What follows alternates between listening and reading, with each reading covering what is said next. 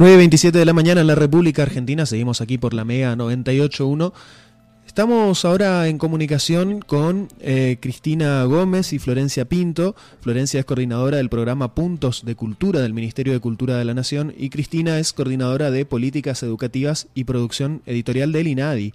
Eh, vamos a hablar o le vamos a, preguntar que nos cuenten sobre la convocatoria de puntos y talleres que propone el INADI junto a este programa del Ministerio de Cultura, porque la verdad que hay mucho para, para aprender, para explorar y todo a disposición, por supuesto, de quien tenga interés para, para seguir conociendo aspectos de nuestra, de nuestra cultura. Muy buenos días, Florencia y Cristina. Les saludamos Pato, Iván y Diego. ¿Cómo están?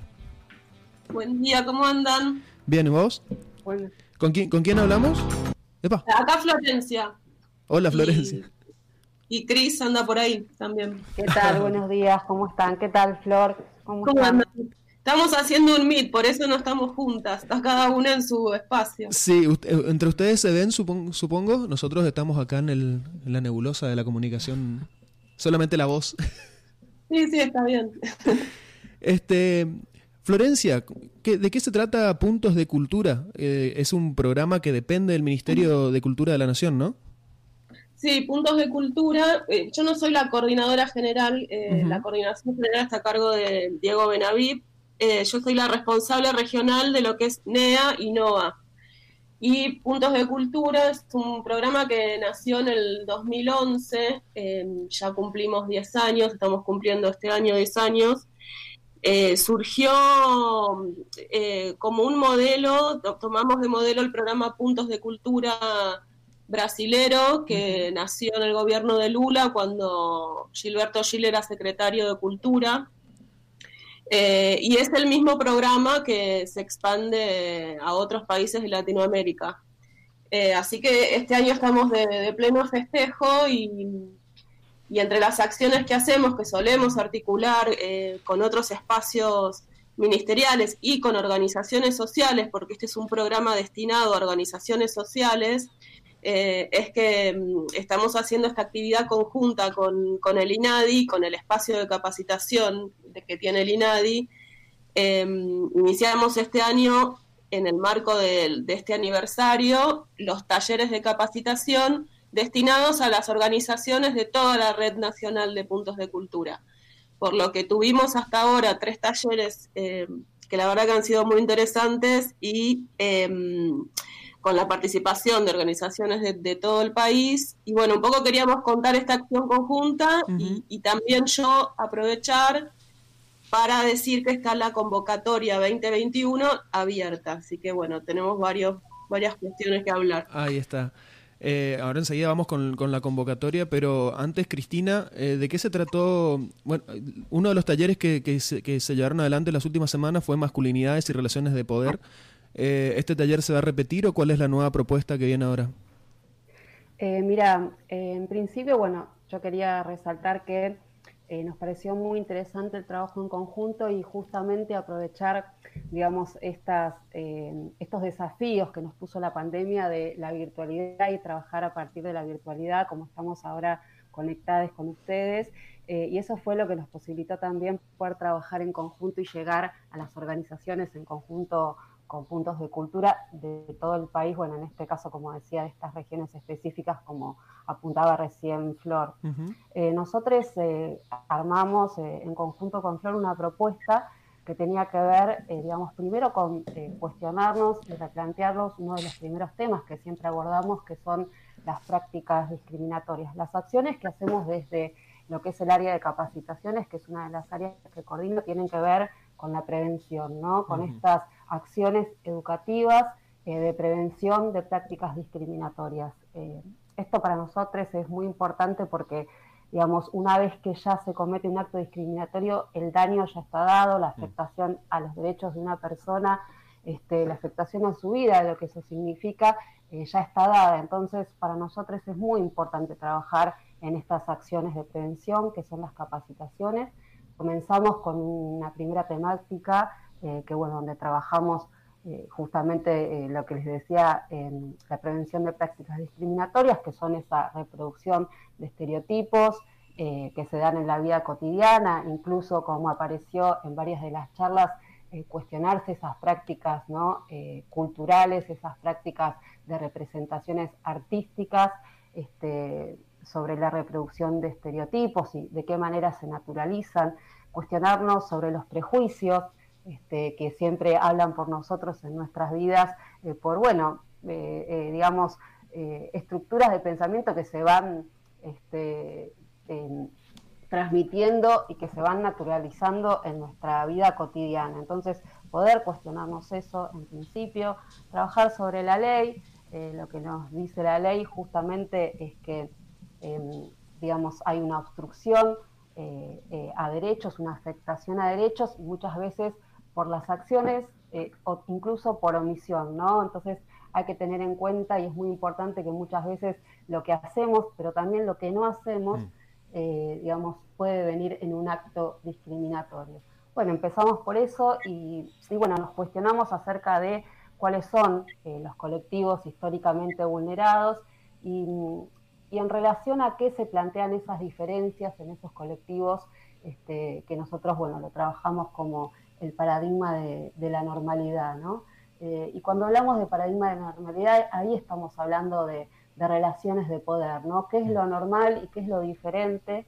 Este, y a quienes se aparta en esta sociedad con excusas, ¿no? A través de excusas. Este, y bueno, y por eso trabajamos lo que es el taller de masculinidades, como vos decías, eh, recién, eh, porque sabemos que cuando estamos hablando de un paradigma de normalidad, estamos hablando este, de qué, digamos, em, de eh, sobre qué, sobre qué sujeto se, digamos, se toma como modelo y se hace la diferencia, ¿no?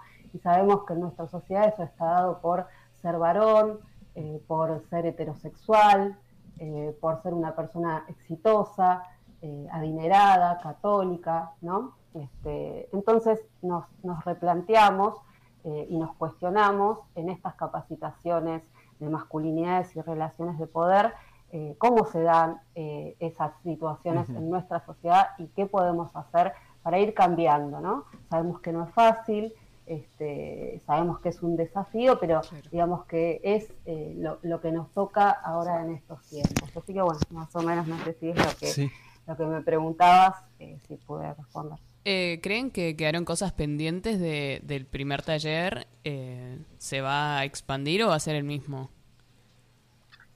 Eh, mira, un, poco la, idea es, em, dentro de lo que es de puntos de cultura, la propuesta de nadie es de varios talleres, nosotros los tratamos de organizar de manera programática y secuencial Em, el, año nos quedó corto, así que vamos a seguir seguramente el año que viene. Las propuestas de talleres también tienen diferentes eh, propuestas de duración en el tiempo. Entonces, la verdad que es una propuesta que, que, va permitiendo ir profundizando a medida que se van dando las capacitaciones. Con respecto a lo sucedido específicamente dentro de lo que es la red de puntos de cultura con las organizaciones que son puntos de cultura que hacen trabajo social y cultural en territorio, lo que fue muy rico fue, por un lado, eh, rescatar la participación comprometida de parte de las organizaciones donde se dan espacios como de intimidad, de hecho por eso no grabamos los, los encuentros porque eh, se comparten experiencias eh, donde, donde mm, los, los quienes, quienes forman parte de estas organizaciones realmente ponen el cuerpo en sentido virtual, pero lo ponen porque se ponen eh, con mucha sinceridad a, expresar experiencias propias. Entonces, lo que yo quiero rescatar de, de lo rico de esta experiencia es que realmente se puede ver y perfilar eh, cómo de esta manera y con estas, con estas prácticas, con estos talleres, eh, esto sabemos que va a influenciar en las prácticas de las organizaciones. es un replanteo que arranca desde lo personal, pero que, te lleva a pensarte en la organización, en cómo circulan este, los mandatos y los prejuicios. Eh, poco reconocidos, porque en realidad quién no está atravesado por prejuicios, quién no está atravesado por el machismo, digamos. Entonces, em, lo bueno de esto es que confiamos y sabemos que, el trabajo termina cuando se, cuando se vea eh, plasmado en acciones concretas que las organizaciones en sus territorios van a empezar a hacer ya con todas estas perspectivas eh, trabajadas, aunque sea inicialmente, porque siempre hay algo más que hacer, digo, esto no se termina ni porque exista el INADI, ni porque existan las capacitaciones, ni porque exista el Ministerio de Cultura. Digo, esto es un trabajo permanente y es una responsabilidad social. Además, con Flor siempre eh, va, siempre no, pero este, venimos charlando ya la posibilidad justamente con el entusiasmo de hacer una campaña este, federal eh, con puntos de cultura y nadie sobre, sobre estas cuestiones, ¿no? Para seguir concientizando. Hay una, justamente ayer eh, hubo una noticia y que tiene que ver con, con, la cultura, con el acceso a la cultura, ¿no? Recién Cristina decía eh, que los talleres por ahí ayudan a pensar a quiénes se excluye y cuáles son las excusas en torno al, al, acceso quizás al, al consumo cultural, ¿no? Ayer se conoció este, este plus, digamos, de, de 5 mil pesos destinado a a beneficiarios y beneficiarias de programas como Progresar y asignaciones para hacer uso de consumos culturales, por ejemplo. Y como no podía faltar, despertó eh, personas que se pusieron a, plantear ¿no? cuál es la necesidad de, este, y también a, subestimar el, consumo cultural como un derecho, ¿no? Este, no sé si tiene que ver esto puntualmente con, con los puntos los, puntos culturales que, manejan ustedes, pero entiendo que el acceso también es algo que, podemos pensar eh, y, repensar, ¿no es cierto?, como, como un derecho y no solamente como un lujo, que es quizás lo que está dado para eh, en la norma, ¿no? Eh, mira, en relación a lo que decís, eh, sí, lamentablemente lo que tiene que ver con acceso a derechos es cuestionado por otros sectores, como si el acceso digamos, por ejemplo, a la cultura o el acceso a poder, eh, como en el caso de los viajes egresados en, en, la provincia de Buenos Aires, este, bueno, tener acceso a derechos eh, sea, digamos, un privilegio, ¿no? Mm. Eh, valga el oxímoron en este caso, un privilegio para pocos. Este, el acceso a derechos y el acceso a la cultura, en este caso, debe estar, digamos, a, a, disposición para todas las personas. poder incluso eh, esto, ¿no? Eh, acceder a una práctica de, asistir a espectáculos, de, porque digamos esto también es un aprendizaje, ¿no? Mm. Eh, hay distintos movimientos estéticos que, bueno, uno por tener las diferentes experiencias puede, puede vivir, puede conmoverse, puede formar parte de estos espacios y, digamos, también esto brinda herramientas después para poder desarrollar las propias producciones culturales y poder digamos, acá hay un tema también con lo que es, eh, eh, digamos, cuál es el capital cultural que está eh, valorizado en nuestras sociedades. Entonces me parece que todas y todos tenemos derecho a poder acceder al consumo de cultura también para poder después, este, o incluso o al mismo tiempo, mostrar o hablar con voz propia sobre las, las propias producciones culturales. ¿A qué te referís con, con capital cultural? Se jerarquizan.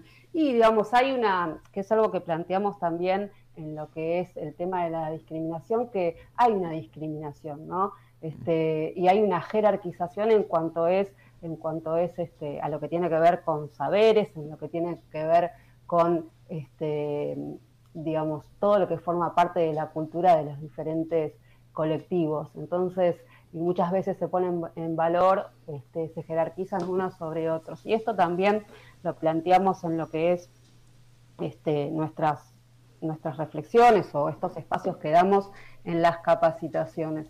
Em, a nosotros nos parece muy importante poder cuestionarnos todo esto en estos espacios, como decía Flor, de organizaciones este, y poder pensar juntos eh, de qué manera vamos demistificando este, y, y, vamos generando espacios de acceso para todos y todas.